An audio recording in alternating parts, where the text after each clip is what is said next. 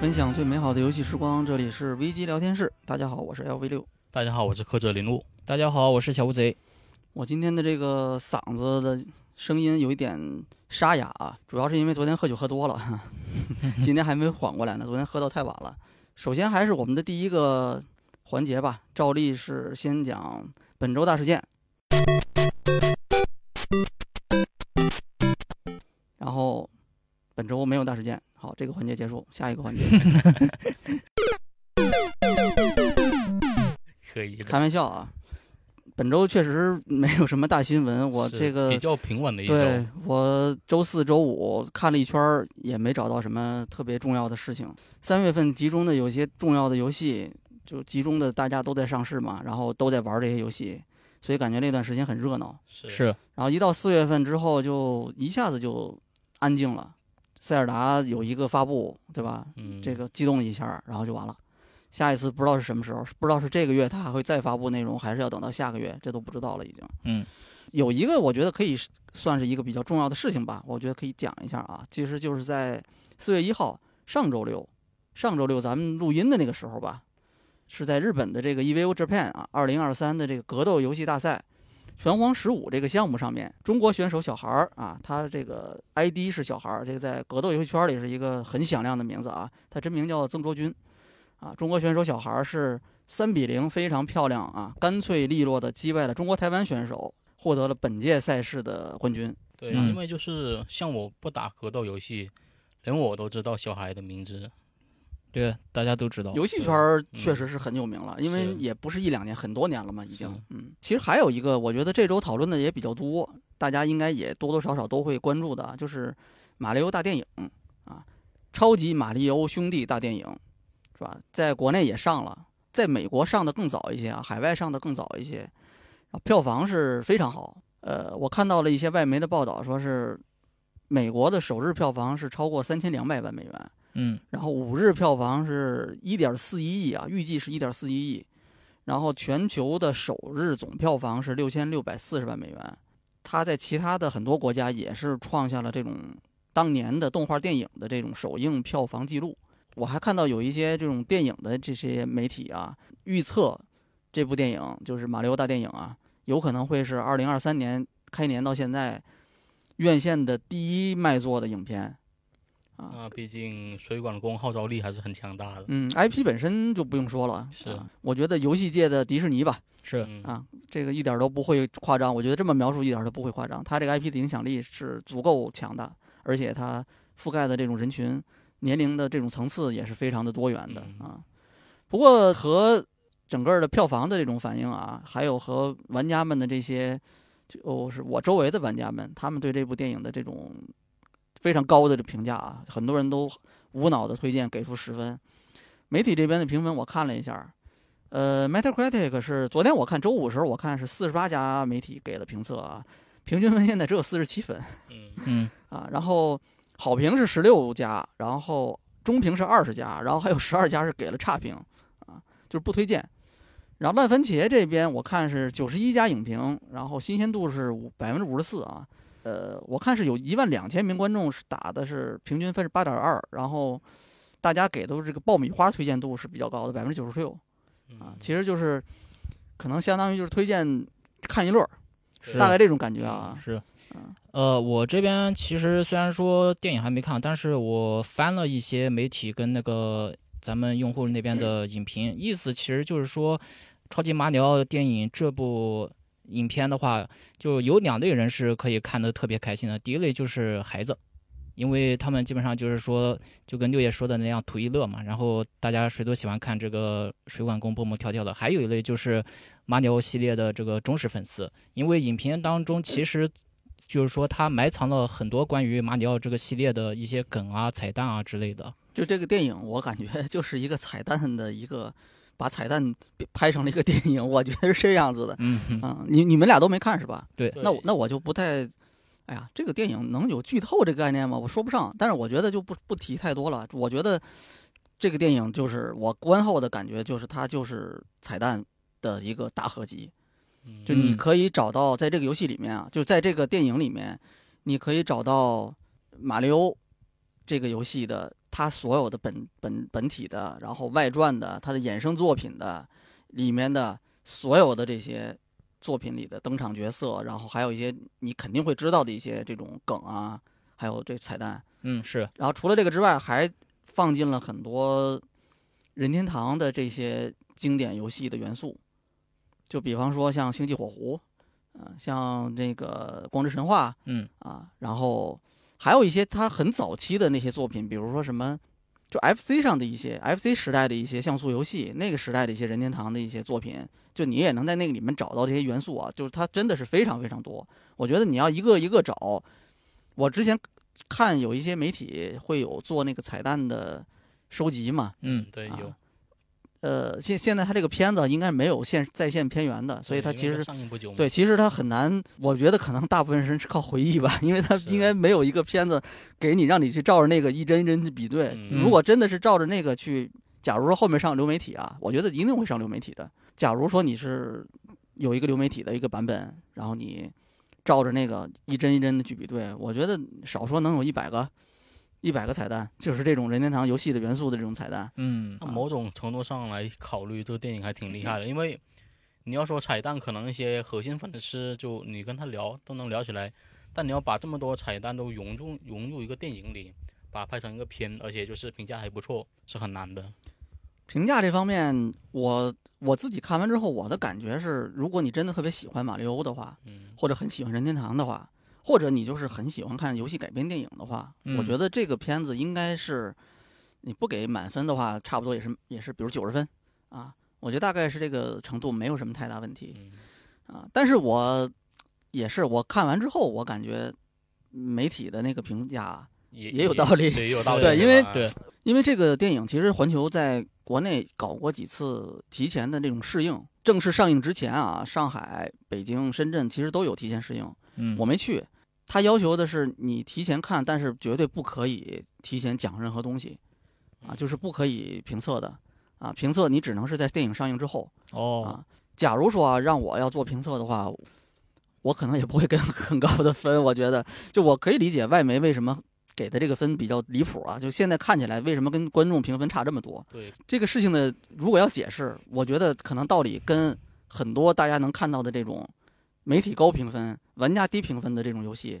其实原理是差不多的嗯，嗯啊，就是它评价的体系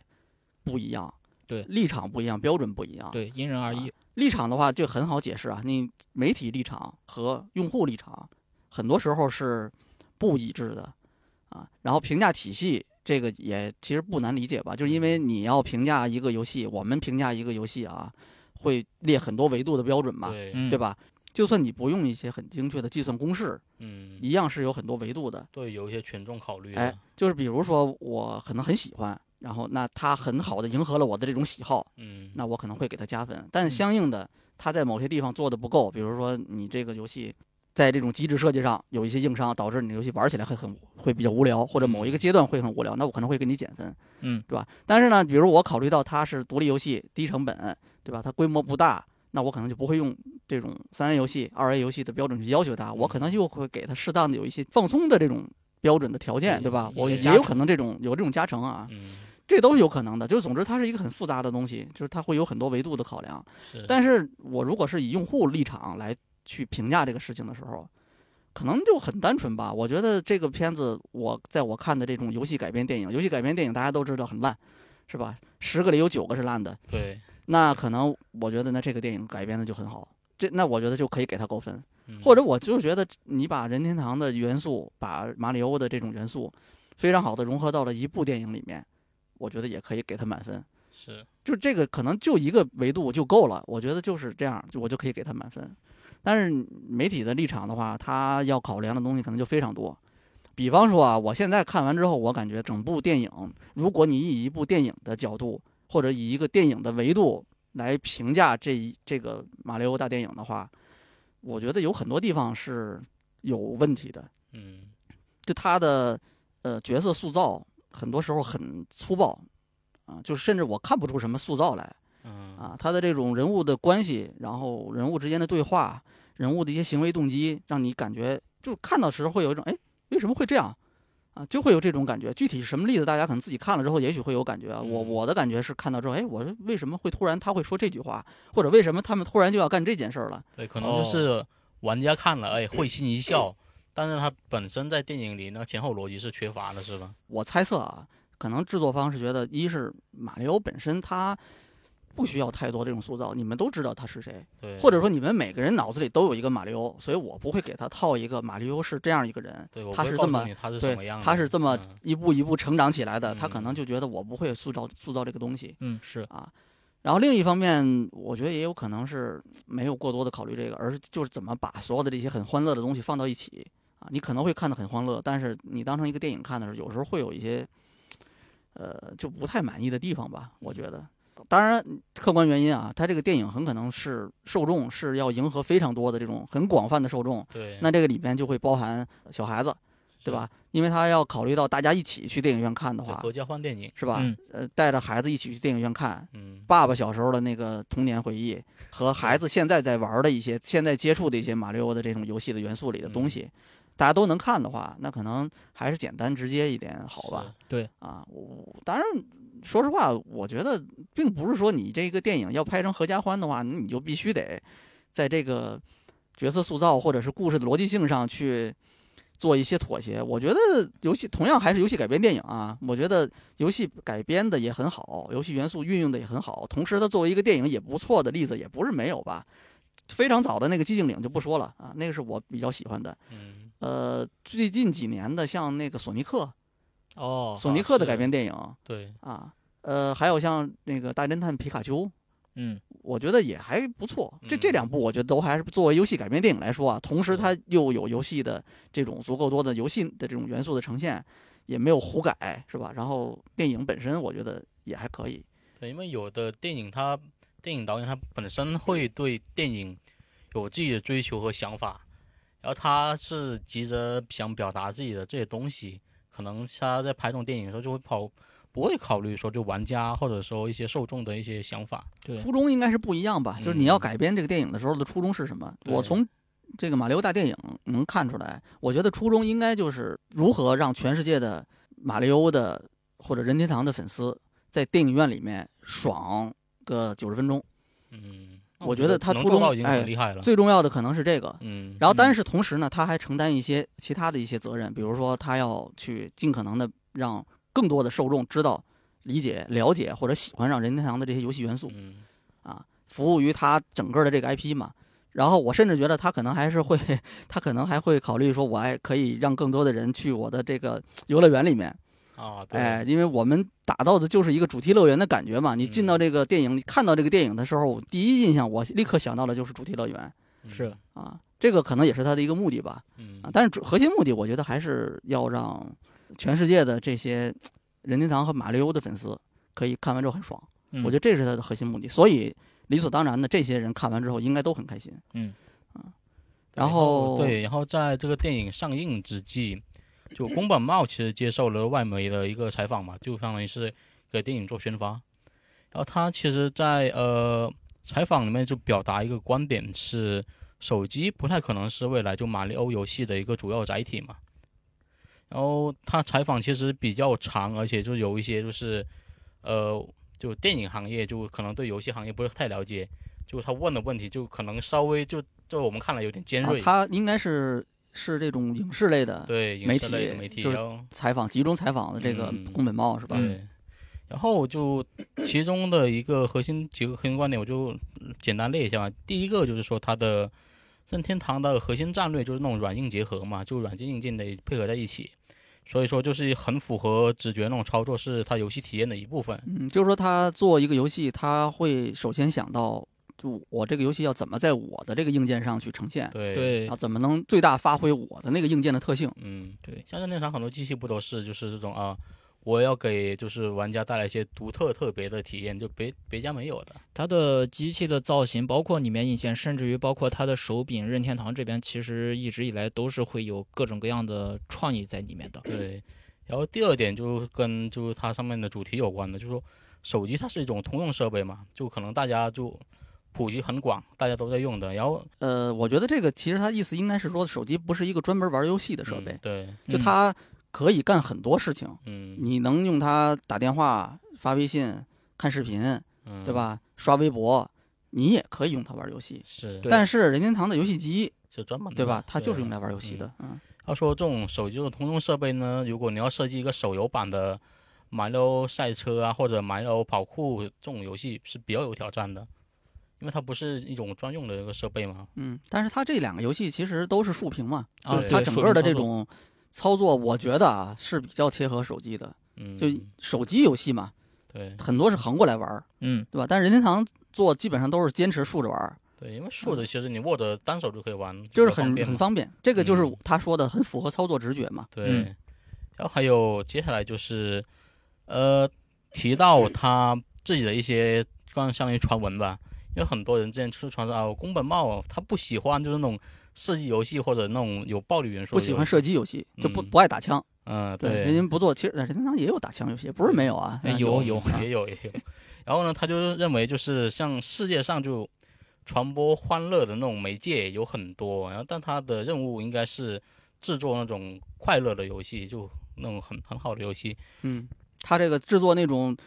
暴力游戏交给其他制作人。嗯，那宫本我茂自只己宫本茂，我我自己只要制作这个我觉得快乐的游戏就可以嗯。嗯还有就是他认为就马里奥这个角色吧，他就永远不会伤害别人，然后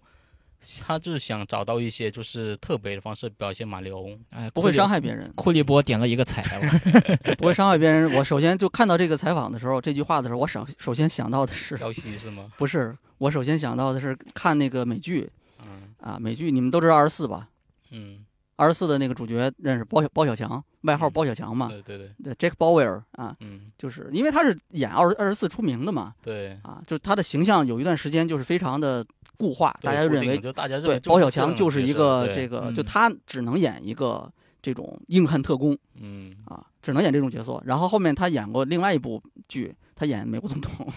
他的那个故事大概剧情就是说他阴差阳错当上总统了。嗯啊，就他本来并不是这块料，或者说他其实也对不想当嗯，但是最后他当上了，哎，然后呢，在这个里面他演的就是一个，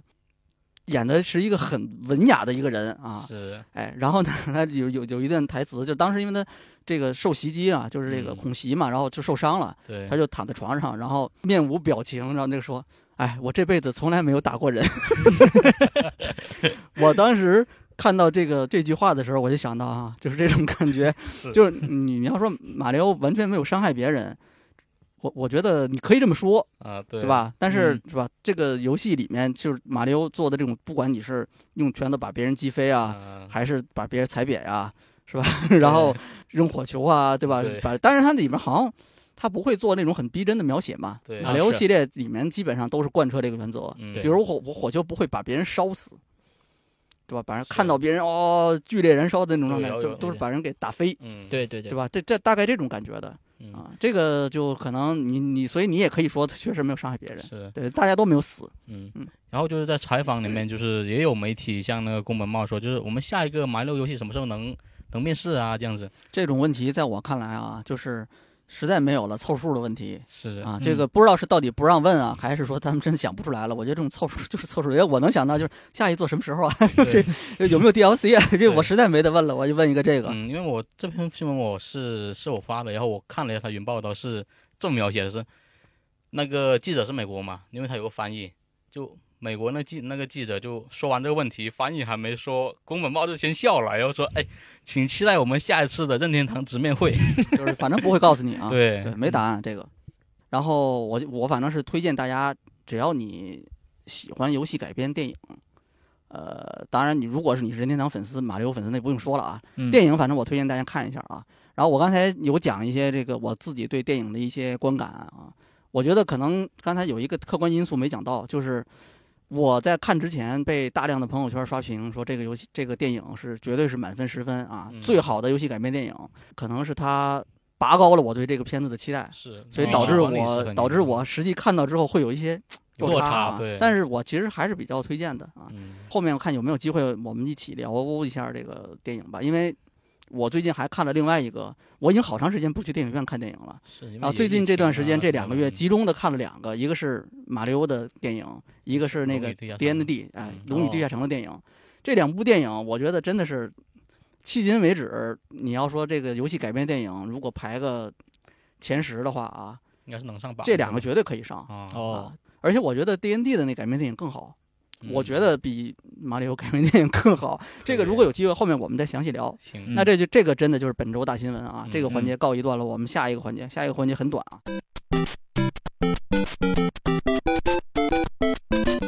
本周新发售游戏，本周根本没有新发售游 戏，但是那个有一些这个跟新游戏有关的一些新闻啊，一个就是，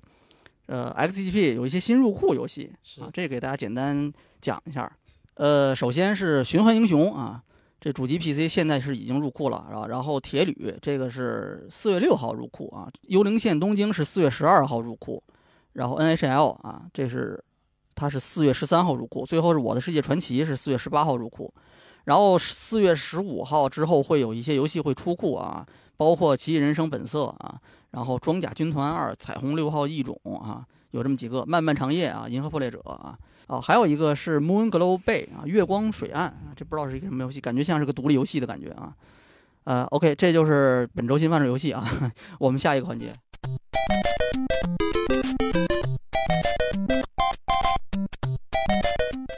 下一个环节是本周新游戏情报啊。首先是《生化危机四》重置版啊，嗯，本周是更新了佣兵模式啊，这个如约更新了，就是其实就周五昨天更新的。对。然后这次是目前是四个角色啊，里昂、路易斯、克劳萨和汉克。嗯。啊，但是其实根据之前，因为我们上周新闻里其实有聊到，对之前有玩家对那个本体的解包，其实会发现有八个角色的例会，对，所以其实猜测是这八个角色应该是都能在佣兵模式里登场的。嗯，啊，这次只出了四个，不知道是后续再更新一波，还是说这四个要变成收费 DLC，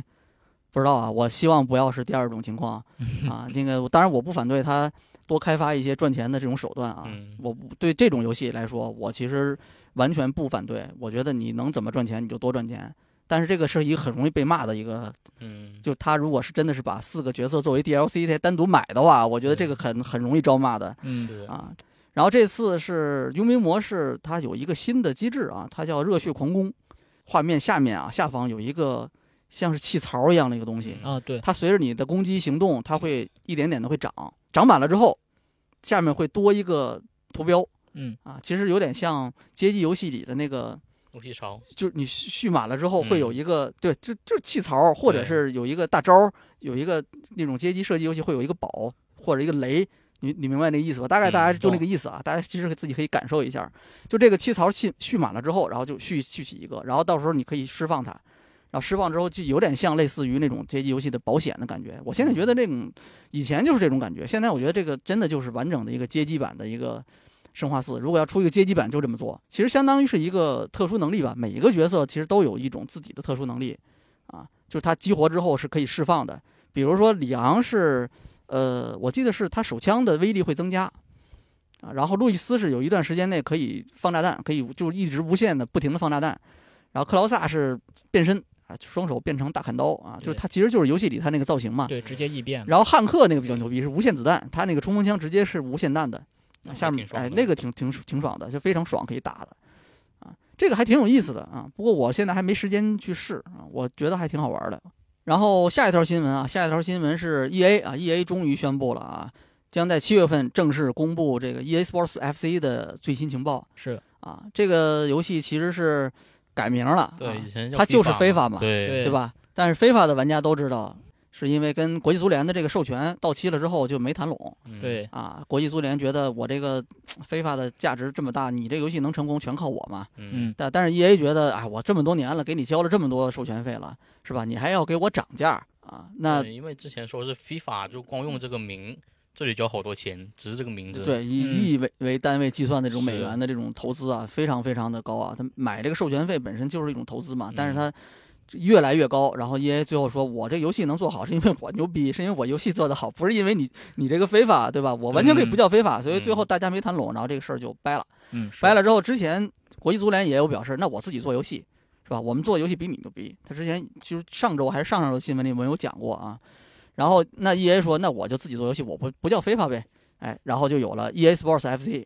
哎，然后这个现在正式确定是七月份会正式公布啊。然后 EA 表示，他们现在是已经和包括英超、德甲、意甲五大联赛在内的一百多个全球联赛或者赛事签订了这种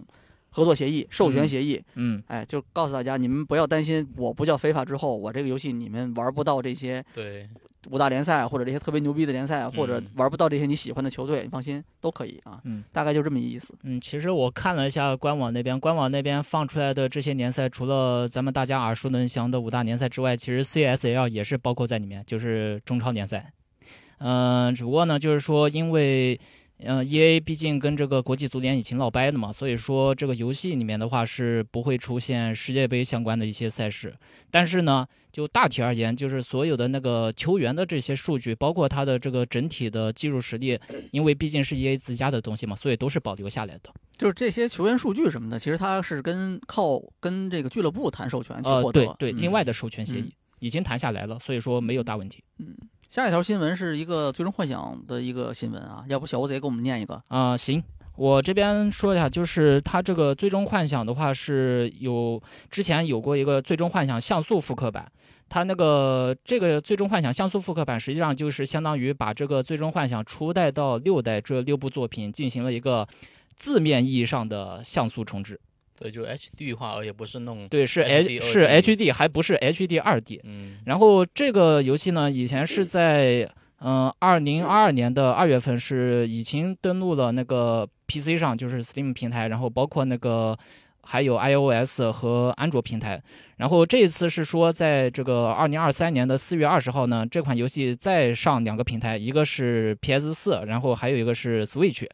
然后目前的话，这个就是说整个这部作品它的功能特色呢，其实就是说是可以让玩家去进行更多的一个选择，比如说是切换它这个原版与重置版的一些配乐，然后或者说是玩家可以关闭随机遇敌，然后还可以自由调整这个经验值跟掉落的金钱，其实就相当于官方给你开了这么一个金手指。官方修改器，这就是。是对，我都不御敌了，FF 七以前的不是，我想啊，FF 十以前的游戏全是随机御敌吧？嗯，应该是这样的。十二之后才是看见能在地图上看见敌人，嗯，那合着就是这游戏就没战斗了呗， 只只有 BOSS 战啊。嗯，没战没战斗的话，回头到时候这个等级的话，反正就可能需要再注意一下吧。然后现在看的话，这个在 eShop 上面啊，eShop 根据 eShop 的它的这个页面信息的话，《最终幻想》像素复刻版，它这个六部作品的话，好像是可以单卖的，然后每部作品的售价是十二美元到十八美元这左右就。这个就是 NS 版的价格是吧？嗯，对。然后现在如果说，呃，玩家打算把这个《最终幻想》一代到六代这六部作品全部买下来的话，就需要花七十五美元，然后约合人民币五百二十左右。那还挺贵的，因为它毕竟只是 HD 嘛，嗯，对。嗯，我就是在写完这条新闻之后，我也看了一下这边用户的一些评论，包括他们在其他的一些论坛上面的一些评价帖嘛。嗯，因为之前已经有 PC 版了嘛，嗯，吧？对对。然后大家对这部作品的这个综合感受就是四个字来概括：一言难尽。我以为这俩字不值。其实也差不多。嗯我这边是看到知乎那边有一个大佬，也算是《最终幻想》系列核心粉丝嘛，然后他实际上就是把这个像素复刻版的这个六部作品的它的。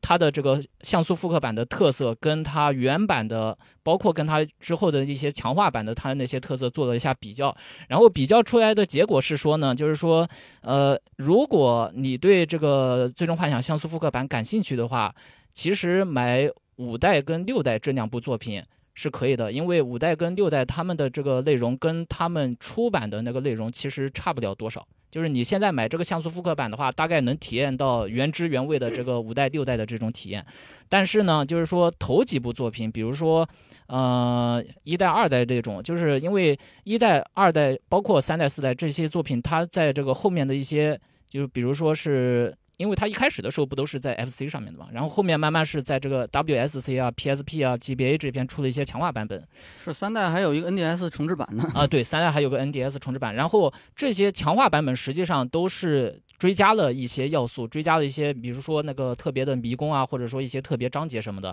但是大家请注意一点，在这次的《最终幻想》像素复刻版里面，就是说这边，呃，强化版的那些隐藏的迷宫，在这一次通通没有出现。嗯，其实说白了就是原版的，很合理，原汁原味版嘛，对对吧？对原本什么样就是什么样。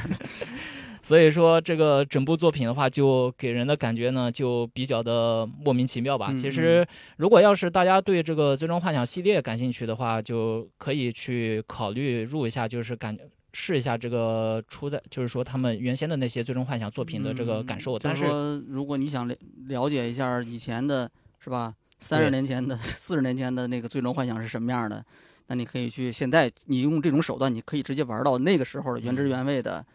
对吧？这个《最终幻想》游戏，因为对现在你你你说再去拿原本的那个主机去玩，这个不太现实了是嘛。对对，有这个特别兴趣的话可以试一下，没有的话，我觉得呃 pass 也没什么大嗯不哎，了。之前是不是我记得是谁来着？对，是苏活活吗？对，苏活他是为了给那《最终幻想》起源预热嘛，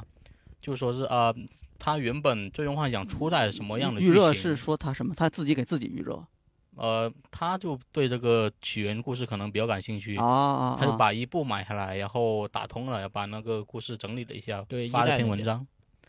就是他自己给自己热身一下，所以他把一到六的这个六都玩了一遍。呃，不太清楚，但一和二好像应该是完了的。 哦，那他好厉害，好敬业，我都不知道苏活这么敬业。他是很多时候就我觉得就可能是天生的，就是游戏编辑，因为他嗯是除了就本职工作的那种游戏评以外，啊啊，他还明白会了额外去找一些新游戏，就是啊，我要培养我这个游对游戏的感觉之啊，类的。确实就是可能是他为了能够把呃本职工作，比如说《最终幻想起源》，他要做的内容的话，他可能为了把这个事情要做好，嗯，他会再去花时间、花精力，再去更多的了解这个游戏之外的。对，甚至我可能我把之前的所有的作品我挨个玩一遍，可能我都玩一遍之后，我会对这个里面的这些有意思的点会有更好的这种理解。嗯。嗯，我觉得应该可能是这样。回头可以让苏活聊一聊啊，当时对为什么你要把 FF 一到六玩一遍然？后像《如龙》系列，他也是就是花了大半年时间把《如龙一》到《如龙六》和《如龙我七》都去打啊了一遍。太牛逼了， 这个真厉害，这个是真的是需要很大的这种是，专业素养啊，这个是做编辑的必须的一点，我觉得。嗯，OK，下一条新闻啊是《战神：诸神黄昏》的新闻啊，这个要不柯泽帮我们播报一下？行，它是这周推送的是四点零的更新嘛，它就是加入了个新游戏加的模式，而且它等级点等级会有个提升，BOSS 难度也会提升，然后奎爷的一些装等上限也会就提升嘛。然后就是它有一个全新的镀金硬币护身符，它可以就直接解锁特定的那个装备争议，然后它是击败这个狂战士可以获得新的护身符。然嗯后护身符有一些带负面 buff 的，也可以增加挑战性。就是说也不是全都让你打得更爽啊，嗯也有让你不爽的。是，嗯然后还有一些白银等级的工业解锁啊，技能数的提升呀、还有可以继续继续提升，就是目前的技能等级吧。嗯，就技能数可以继续再升呗。对，嗯然后新游戏加里面的那个宝箱可能会增加一些，就是世界树的陆地，就可以让玩家啊，就是那呃就个行原对作里面那个，呃，划船的时候会在会在，应该只有划船的时候会遇到吧？啊、对，基本上是啊，它是就在那个划九船然九后界就是湖上才有的嗯，呃、啊，不是不是九界湖，就是各种各样的水上，对，对，它会有那种树滴下划来的船那然后个，就划过对去，吧？然后就过去摘下来，一对摘下来，然后就你的那个这个面板属性会增加一点，嗯嗯，嗯。呃，尼福尔海姆的试炼会升级，然后可以选择阿特尤斯或者奎托斯进行挑战，然后队友也可以就任意选择了，就比如说阿特尤斯、奎托斯、弗雷亚、布洛克、辛德利这些就都可以选。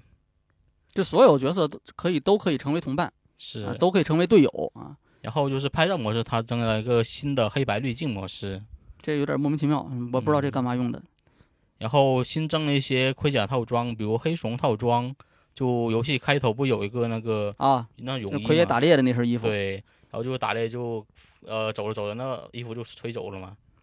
然后啊有一些斯巴达的套装、阿瑞斯套装、宙斯套装，还有斯巴达之盾之类的。嗯你然后把哦之干前的你你干脆把嗯战神一一一到一到三的那个那个衣服给我再来再出一遍吧。是啊， 然后就是之前的盔甲，不是我们之前也说过嘛，它的有一些可能设计啊、配色就比较怪了，这回就可以有新的配色可选。嗯，这个盔甲配色，其实我觉得倒也不是全都是因为颜色的问题、嗯，啊，因为它有的盔甲它是用一些特殊游戏材里料找到的素。嗯材做出来的嘛，对我记得有这个全身都是红色的那个盔甲，对吧？做那因任为务是的用龙的这个皮做的嘛，嗯，对？吧？所以它这个颜色可能就正常呢，就是应该这样子的。对但是我觉得关键问题，这个之前在咱们在聊那个去年咱们在聊《战神：诸神黄昏》的呃各种内容的时候，我就嗯讲过，就是奎爷的这个造型，他在玩家心目中是有一个样子的嘛，对吧？是从一到三代有一个样子，嗯，就他这个造型，我觉得啊，你奎奎爷就是光着是最帅的，对， 他穿任何其他的重甲包的越多，就感觉这个越丑。嗯，我个人感觉是这样子的，就看着不顺眼确实啊。我觉得最多就有一个护心镜一样的那种胸甲啊，啊，就哎套在身上，剩下的就光着，这个才是奎爷。OK，这是《战神：诸神黄昏》啊，四点零更新的内容。这这个说实话，他如果再早一点出，我我还挺想玩这个新，就是这个 New Game 加的这个这个东西的。六爷，你之前应该就打过很多遍这个游戏了，啊，我我他妈打了， 我这个之前咱们也聊过啊，就嗯我当时这个游戏是体验不太好的一个重要原因，就是为了当时做内容，嗯然后就玩了好几遍，每一次这游戏我都没打完 嗯啊，就是中途不得不放弃，然后又因为这工作的原因，我要又要从头开始玩儿嗯啊，然后我自己最后我要白金，我又从我又重新从头开始，又重新玩一遍，用我自己的账号嗯对又玩一遍，这游戏最后我前前后打了可能有四遍，嗯然后我白金还是我想想啊，哦对，我白金是打的 PS 四版，原本计划是我 PS 四、PS 五版各打一遍，嗯，最后呢，哎，直接就略过了。我只打了一遍 PS 版，然后 PS 五版直接继承这个记录啊，直接两个白。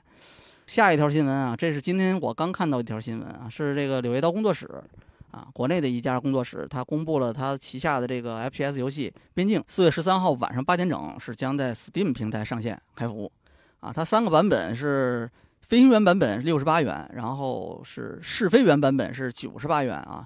试飞员版本是包含飞行员版本的所有内容、游戏本体，然后有一些这个游戏内的饰品啊。然后除了这个之外，它试飞员版本还会包含有一个赛季通行证啊。然后最后是这个领航员版本一百五十八啊，包含飞行员版本和试飞员版本的所有内容，以及其他乱七八糟各种一大堆这个这个数字藏品啊，或者是这种呃下载的这种数字内容啊。然后它另外还有一个呃数字原声带和一个艺术设定集，这两个我估计应该也是一个数字版本的东西。嗯，嗯那我记得就是制作人特地说，就是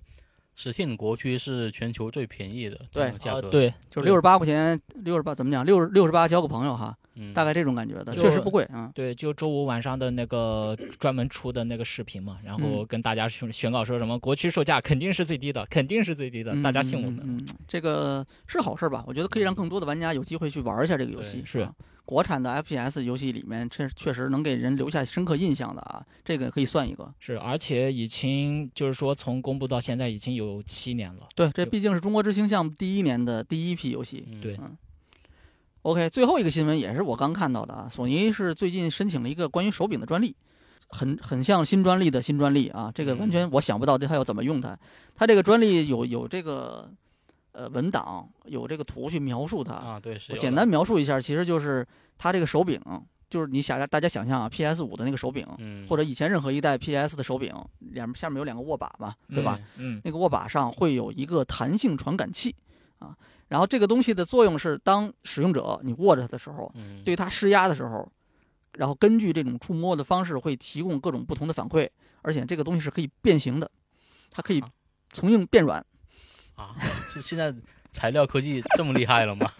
呃，就是我感觉应该是它在那个握柄的那个部分会有两个传感器，或者说可能你可以理解为它是有两块儿特殊材质的东西，比如你有两块胶。啊，啊，哦然后这两块胶你摁的话，它会有硬度会有变化，然然后它哦会提供不同的这种触感，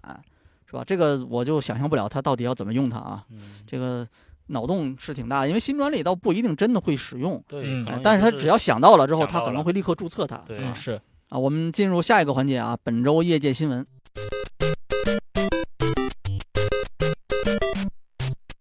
首先是这个一条任天堂的新闻啊，任天堂是本周宣布，啊，将为欧洲和英国地区的所有的这种遇到摇杆漂移问题的这个 Joy-Con 手柄提供免费的这种维修服务，嗯啊无论你是不是在保，就哪怕你过保了也没关系啊，嗯我们都会提供免费。其实我估计是要不是修，要不是换呗。然后官方声明说是什么呢？任天堂是以创造高质量的和耐用的产品为骄傲啊，因此呢，决定是在欧洲和英国地区为这个所有购买了 Joy-Con Joy-Con 手柄的这个用户提供哎免费的这种维修服务啊。嗯只要你遇到了摇杆漂移问题的话，我们都为你免费提供服务。啊，即便呢这种问题呢是因为什么呢？高强度使用引发的，或者呢已经超过二十一二十四个月的保修期的，哎，这个就是强调反复强调说手柄 Joy-Con 啊漂嗯移这个问题，不是我们产品设计的问 题，是吧？是因为用户高强度使用的问题。二十四个月嘛，也是你用了这么长时间了吗？你该坏了， 你该换 了。但是即便现在呢有这种问题，我们也可以给你换了，啊因为以前任天堂其实一直没有承认过它这个产品的属于设计缺陷，嗯它应该从来没有讲过，它一直没有就是说这个我们一直有在调查，我们也有一直有注意到玩家有这个反嗯馈，但是它一直强调说这个是高强度使用导致的一个正常的现象。他从来没有承认，就是说正面的承认过 Joy-Con 问题存在设计缺陷。但问题就是说，事实就在于大家都是的，就只要是买过 Switch 的人，其实或多或少都会遭遇到一些 Joy-Con 摇杆它漂移可的能就情是况概率问题对，嗯啊，你而且就你是它的那个出问题的那个时间点还不同，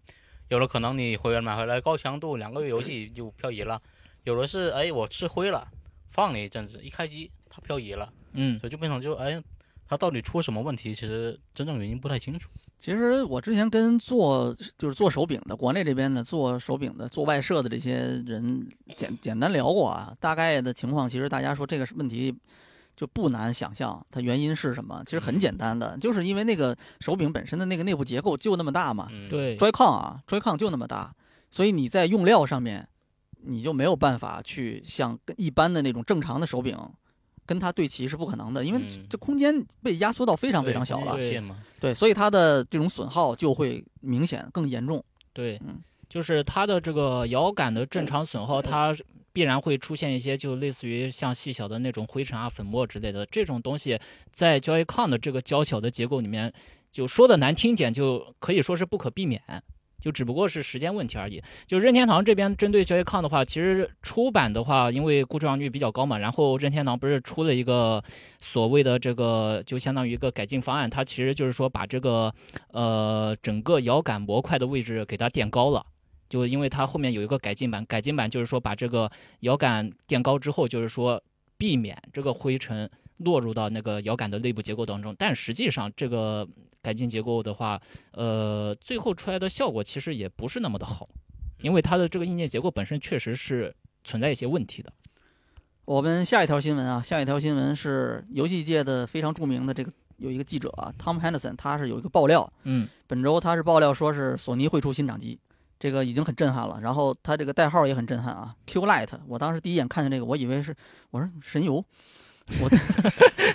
我当时第一眼看见真的是 这个 IQ 是吧？啊，真的这个这个感觉啊。然后后面一想啊，不是啊，看错了啊。然后他当时这个爆料里面有讲到说，这个新掌机啊，它也是定位是很很很神奇啊，很新颖啊。它是跟 PSVR 二类似嗯啊，就它并不是一个独立的设备，它是一个依附于主机存在的这个东西，所以它说需要有 PS 五才能运运行。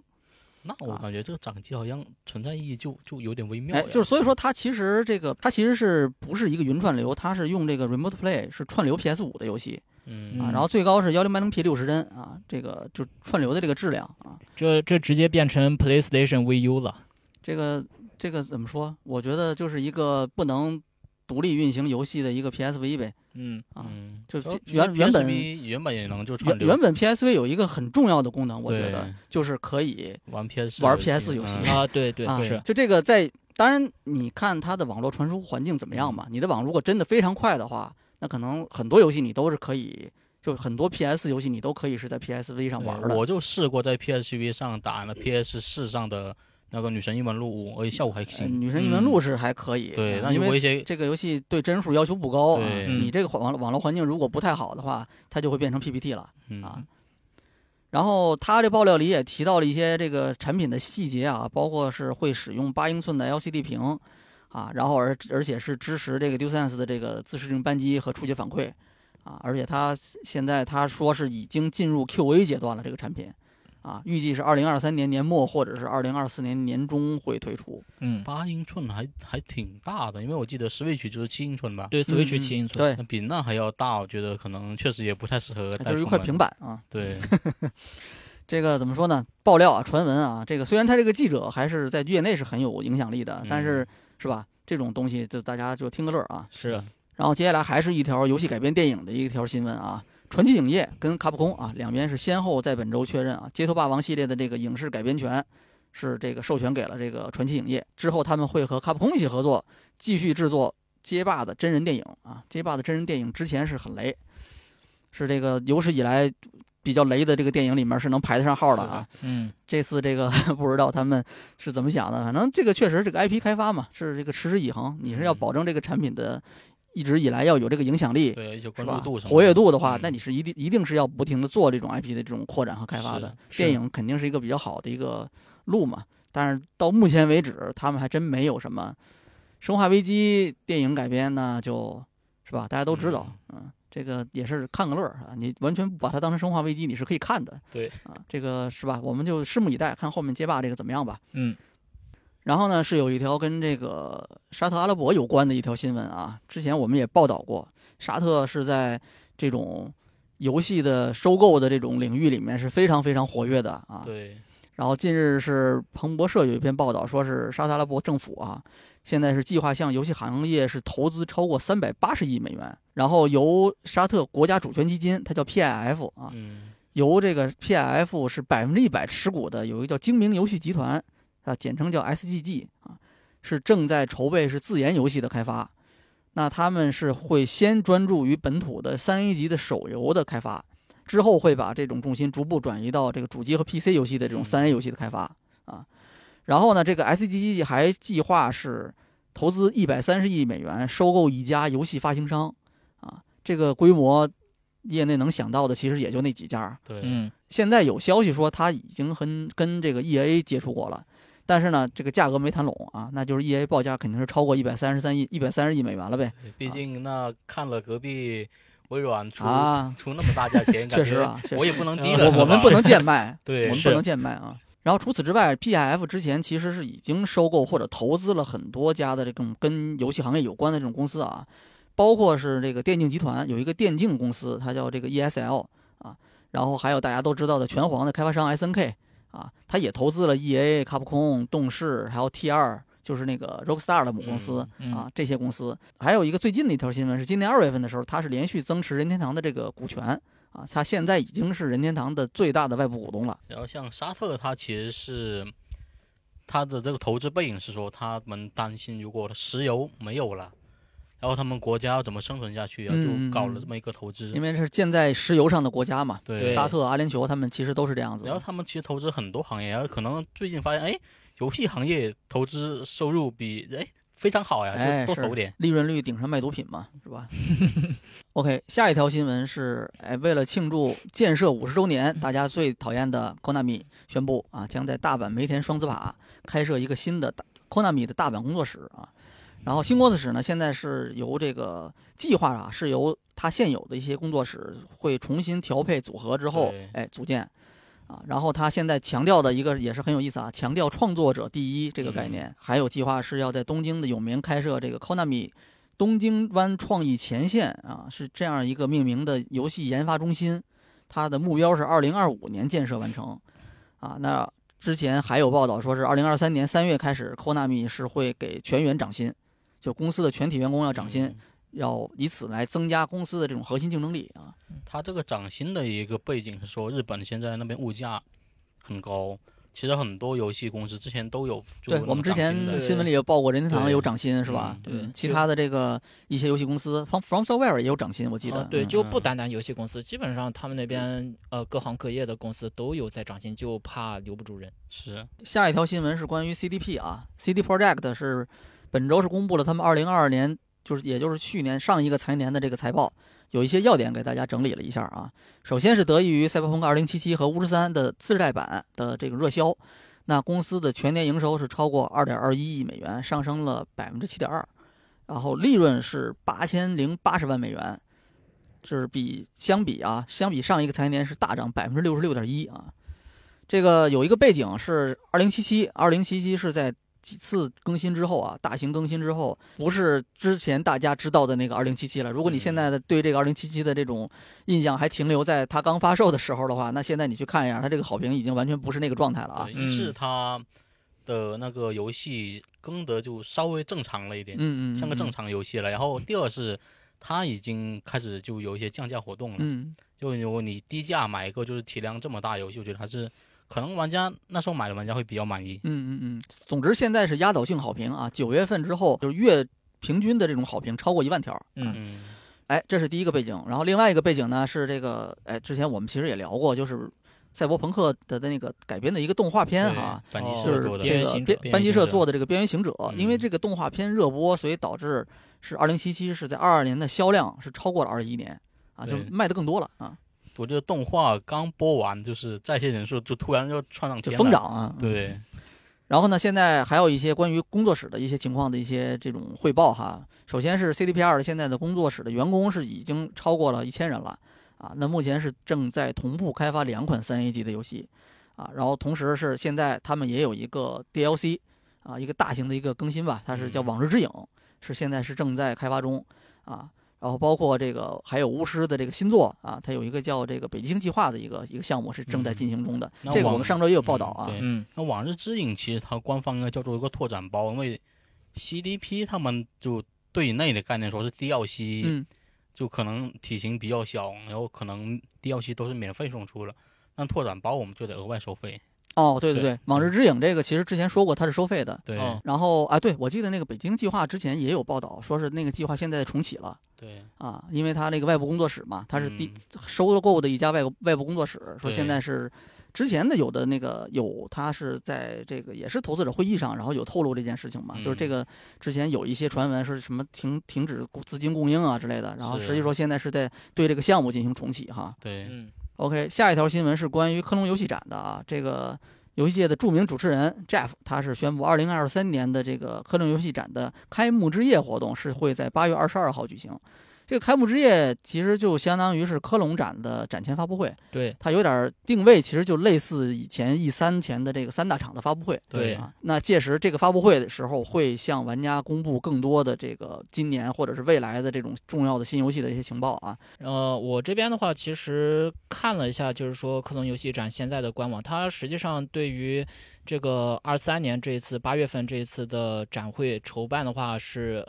它的那个气氛还是比较热烈的，就是你登上那个官网页面的话，你会看到，就是说，呃，官方这一次是打算办这个娱乐，就是娱乐这边办一个区，商务这边再办一个区，然后还开什么 cosplay 比赛呀、什么发布会呀、什么街机区啊，什么就各种各样的那个区块，就相当于是重新把这个线下活动给做起来。我觉得，我个人感觉科隆给我的感觉更像 PAX，就是它是以玩家为主的这样一个展。嗯，对啊，它跟 E 三是不一样的，它跟嗯 TGS 也不太一样。对啊，我觉得相对来说更像 PAX，因为有它经常有那种派对啊、什么 party 啊，就那种大家在上面疯狂的玩啊、喝酒啊，还能喝酒啊、嗯，跳舞啊，就那种感觉，就是它已经不是怎么讲。我我觉得跟我印象里的很多玩家的那种印象是不太一样的啊。嗯，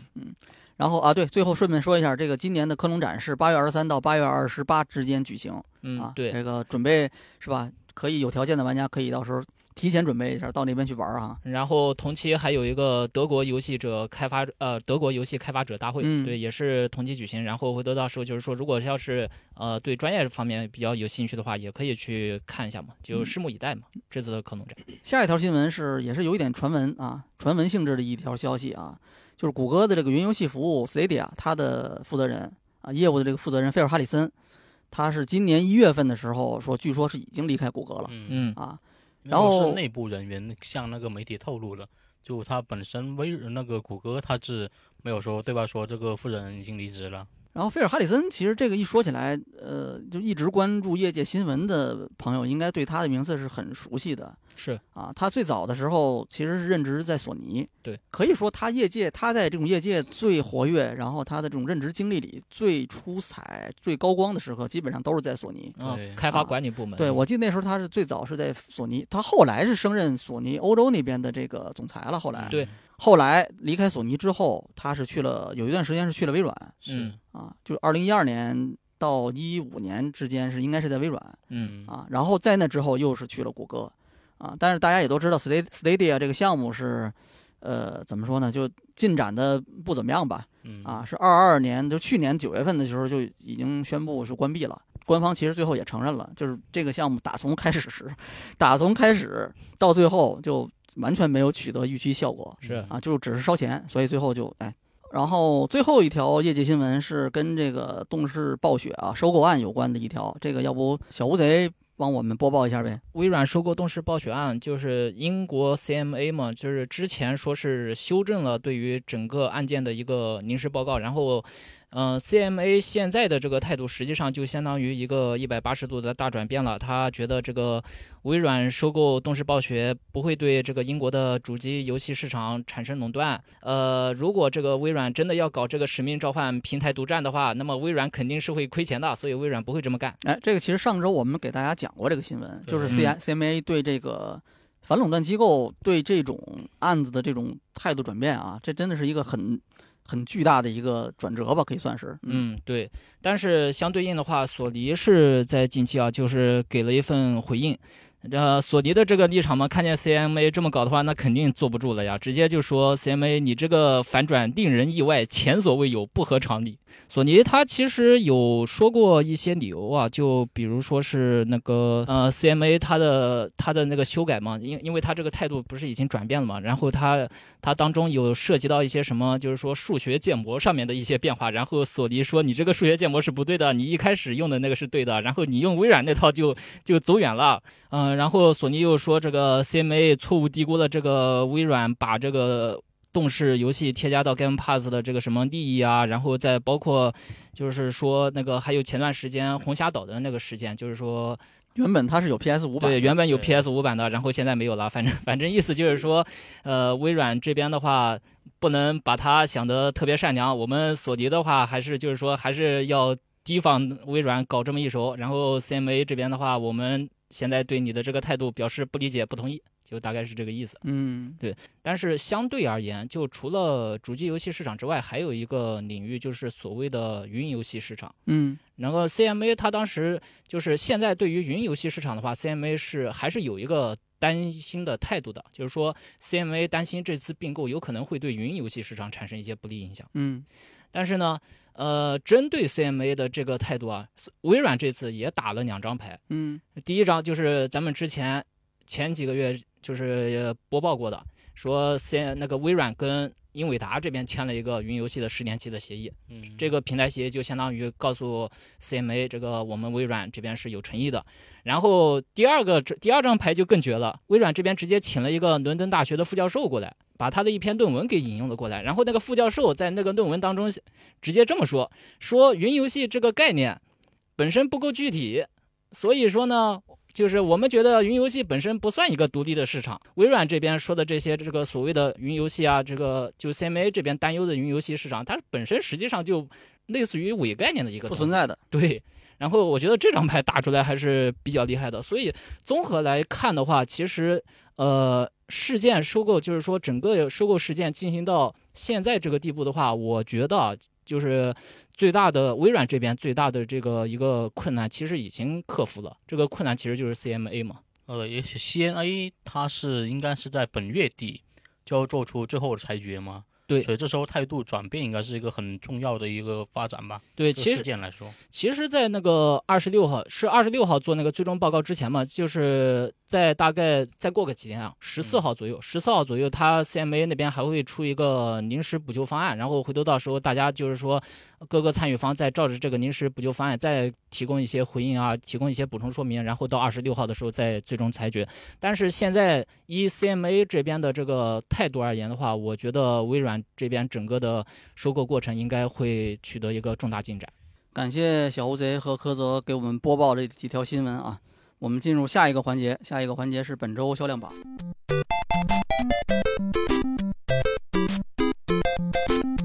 首先是二月份的整个北美市场的这个月销售额啊是四十六亿美元，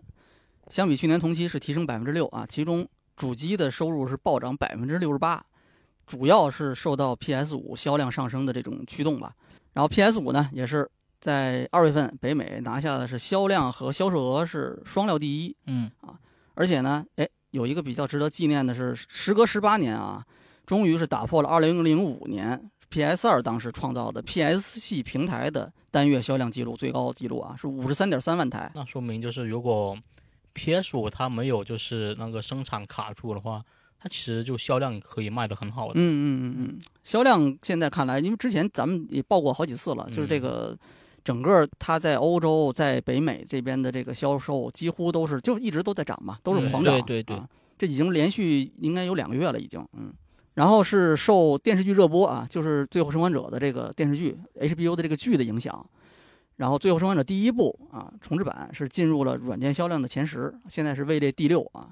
然后霍格沃茨依然是当月的这个游戏的冠军啊，而且也是今年到目前为止北美地区销量最高的游戏。嗯它在这个三个平台 PS、Xbox 和 Steam 上的这个销量都是第一。第二呢就是 COD 现代战争二啊，第三是死亡空间的重置版，第四是这个梅登橄榄球 NFL，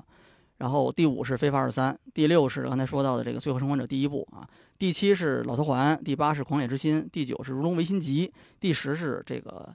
呃骑路旅人二。然后我们再来看这个英国的这个实体游戏销量，实体游戏销量的话，生化四重置版啊，它第二周的销量是下滑的比较严重，下滑了百分之六十九，但是呢，依然是本周的这个榜首啊，而且是已经连续第二周夺冠了。然后这个哥谭骑士是因为打折哈，是大幅的打折，然后本周销量是大涨大涨百分之九十九百九十九，进入到第六了、啊， 打折是有效的，说明确实，嗯嗯，然后哎，还有一个比较有意思，就是因为这个呃《超级马里奥大电影》的这个热播啊上映，嗯导致这个《奥德赛》就是马里奥奥德赛这个游戏又重新又回到了这个榜上了啊。嗯本周是回到了榜的第八位。然后我们再看日本地区的销量排行啊，也是另外一种画风。首先是《生化四》重制版，现在是双版本销量是本周是三万五千份哈。对，它是 PS 和 PS 五啊嗯版本分开算的。但是呢，哎，如果要单版本看的话，这个冠军是《星之卡比布伊》的豪华版啊。嗯这个本周是两万一千多份啊。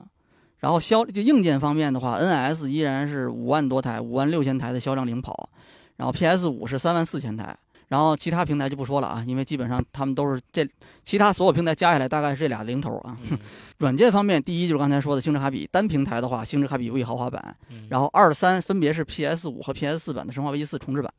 啊，后面还有一些日本本土非常独特的游戏，包括《赛马大亨》啊，包括《宝可梦朱子》《斯普拉痛》啊，然后《马车吧》《我的世界》NS 版的啊，然后还是《赛马大亨》，然后 NS 运动，基本上就是 NS 游戏独占啊，基本上把对这个榜就占满了已经。是最后我们来看一下这个 PC 这边的销量情况排行榜，Steam 这边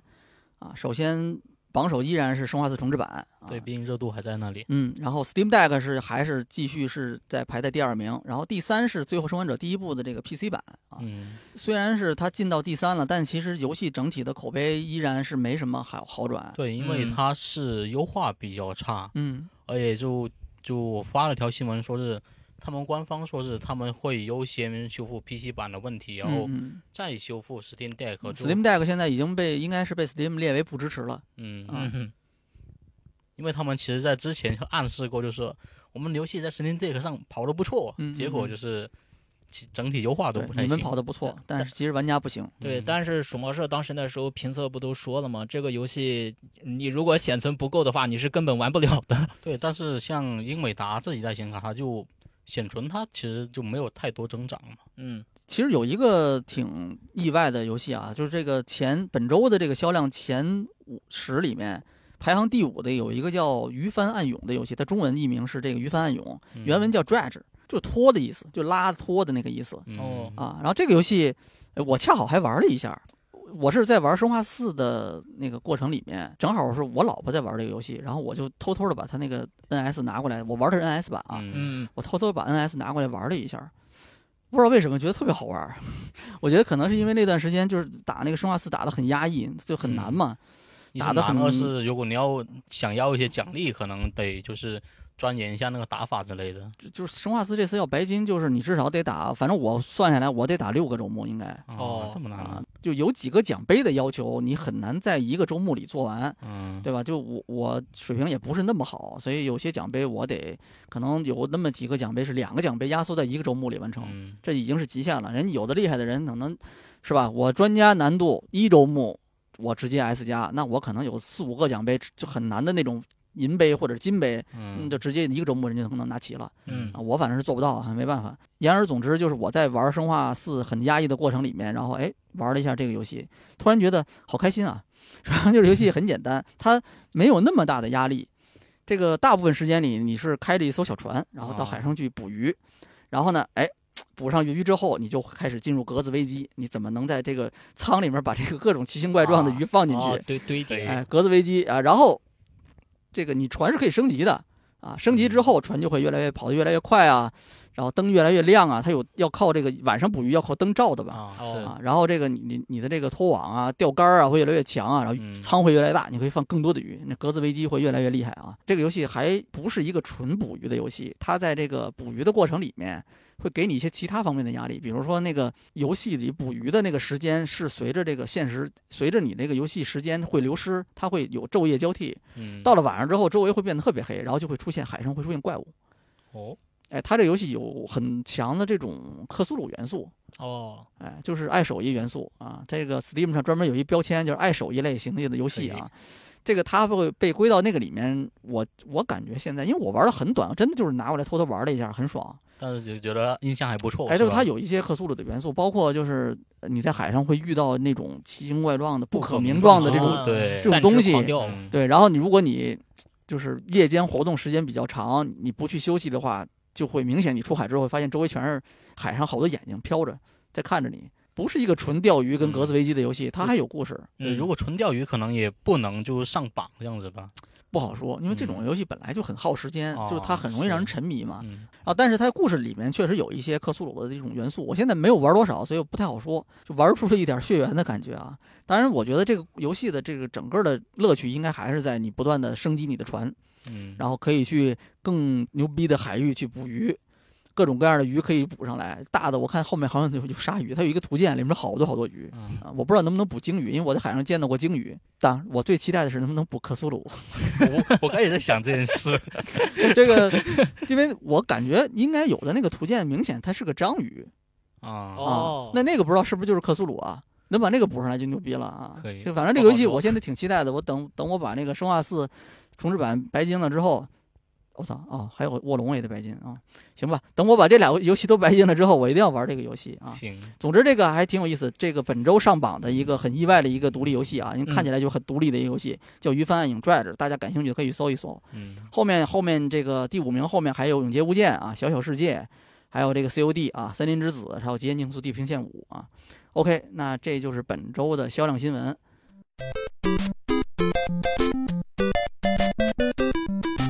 然后，哎，你们最近有没有玩什么新的游戏之类的？我基本上都在补老游戏，比如最近开了老头环的二周目，而且但是我二周目是为什么现在开二周目？。就突然打开 Xbox，突然发现哎，逛了一圈游戏库里了，还是玩老头环吧，不会出错的选择那而肯且嗯那肯定是不会出错。那去年去年拿奖拿的最多的游戏啊、啊，而且是我因为一周目刷机刷的比较狠，嗯我通关一周目的时候是两百五十四级，嗯嗯嗯，所以二周目基本上上来啊，有点就是无趣吧，哎，嗯太强 了。因为这个游戏以前的魂系基本上也是，就二周目没什么压力嗯啊，你你正常打的话，二周目也没什么压力。对它主要后面你打到三周目、四周目再往后的话，你会明显感觉到这个游戏对难度会上来，就因为会有打多周目的感觉对。因为你角色本身强度没有提升太多，但敌人是更强的那时候。嗯嗯嗯嗯，后面因为升级越来越难了嘛。对，啊 OK，那这次你是打算打完二周目吗？呃，是因为我好像算了一下，因为一一周目，因为那时候我没看攻略，有的支线我是没去做的，所以这次打算把那支线补一下。嗯，比如说像那个帕奇，我是打的时候没注意，一下就把他砍死了，然后后面他的所有支线啊，什么呃，他一些商品呢，我都没有买到。啊，帕奇有点意思，可以玩一玩。嗯好吧，那这就是我们本周的这个一周新闻评论的全部内容。感谢大家的收听啊！这里是危机聊天室，我是 LV 六。我是柯哲林悟，我是小乌贼， OK，那我们就下周再分享最美好的游戏时光吧。这周节目，目就到此为止，我们下周的节目再见。嗯，拜拜。拜拜。